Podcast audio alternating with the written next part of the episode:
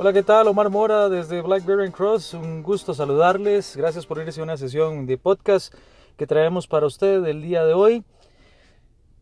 Triple A, análisis de concordancia por atributos, por el acrónimo en inglés, ¿no? De Attribute Agreement Analysis.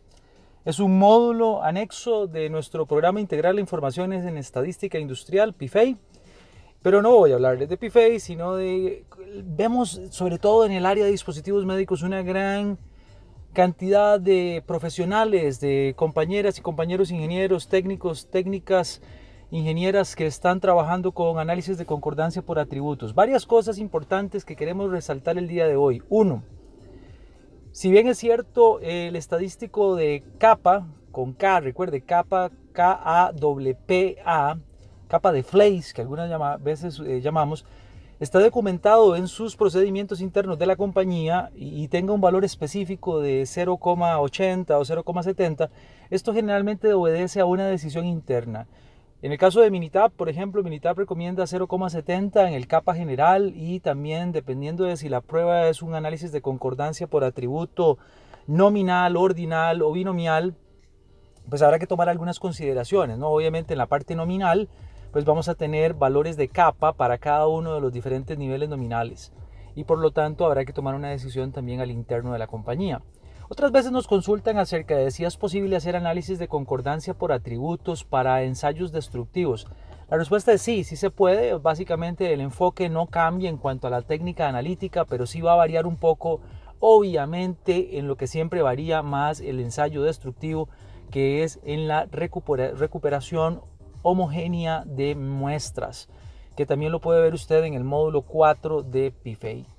Y no menos importante, pero otra consulta que nos hacen acerca del análisis de concordancia por atributos es qué pasa si no tengo una muestra bien balanceada entre fallos, eh, no fallos, es decir, piezas buenas, consideraciones buenas, entre atributos que van a estar marginalmente buenos, marginalmente malos. Eh, ¿Qué pasa si eso no se da? Bueno, si eso no se da, generalmente podría haber algún tipo de desbalance en la toma de decisiones o bien usted omitir eh, totalmente cuál es la capacidad de concordancia. Por ejemplo, si usted no coloca piezas buenas, pues nunca va a poder ver la concordancia de las personas para identificar apropiadamente lo que es bueno.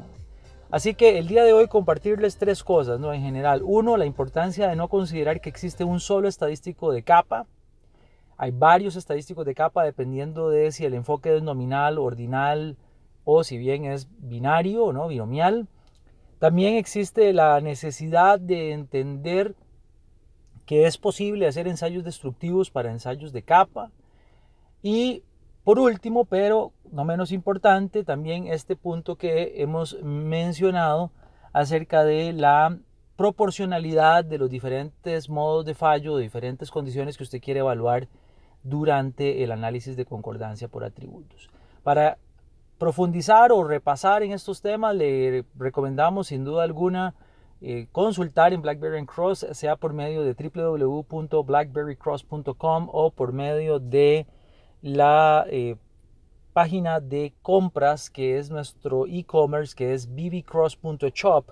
Puede consultar si está disponible a la venta, sea en formato digital o en formato impreso, el análisis de concordancia por atributos, el manual de análisis de concordancia por atributos, que es parte de los módulos de PIFEI, el programa integral de formación en estadística industrial. Normalmente el manual se vende acompañado de la clase, así que pues muy útil digamos para poder repasar, para poder enfrentarse a esto. O bien, también recuerde que están los servicios de mentoring que son contratados conforme usted lo necesita y que pues pueden ayudar mucho a aclarar estas dudas en la compañía. Y los servicios de mentoring a la vez están asociados generalmente a entrenamientos más largos. Así que si usted eh, tiene un entrenamiento constante con BlackBerry Cross, pues por favor déjenos saber y tocamos estos temas eh, durante las sesiones de acompañamiento y mentoring que tenemos antes de iniciar generalmente cada clase.